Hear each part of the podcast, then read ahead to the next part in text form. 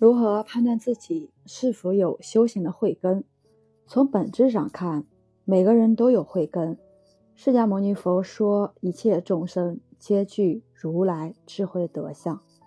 科学家说，宇宙中任何一个质点都包含宇宙的全部信息。两相印证，每个人都具有慧根，这是客观事实。当你在问自己是否有慧根的时候，是你缺少信心了，你缺少力量了。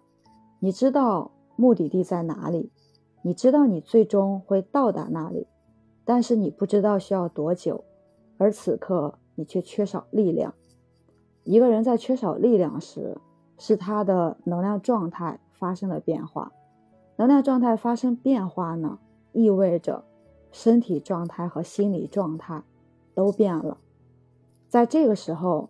他们会想要吸收一些能量，而且是从他们喜欢的、他们习惯的、他们深信的一些方面来吸收力量。喜欢吃的人会从饮食中吸收能量，有抽烟、喝酒等一些习惯的人会从抽烟、喝酒这类让他们放松的事物中吸收能量。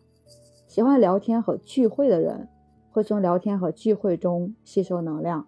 喜欢看书的人，则从书中吸收能量；喜欢运动的人，从运动中吸收；有宗教信仰的人，会通过念佛、念咒、求神拜佛来吸收能量。这里说的吸收能量，也可以描述为安心。当你的心放下来，心安定了，也就是身体和心理状态稳定了，你又变得有力量了。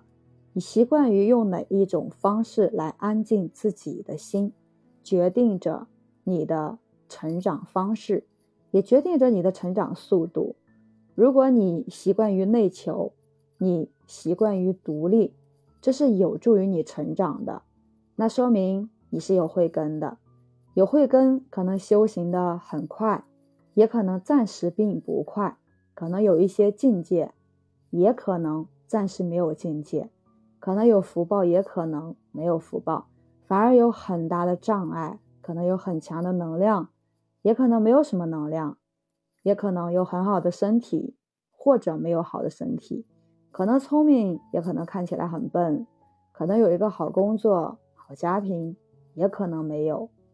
有没有慧根不好判断，凡是判断就可能会出错。判断意味着用你的过去来评判你的现在。或者用你的现在去评判你的未来，这都是不准确的。那些一开始看起来没什么慧根的人，可能会修出慧根来；那些一开始看起来根气不错的人，也可能把慧根修没了。有人把这个叫做断了慧命。世界上有些人不是真的人，只要你是真的人，你就是有慧根的，根本不用担心自己的慧根。你不能因为认定自己没有慧根而放弃修行。也不能因为认定自己有慧根而不用心修行，有没有所谓的慧根都不影响你，你依然是你自己，你还是那个用心生活、用心修行的你，不用担心慧根的问题。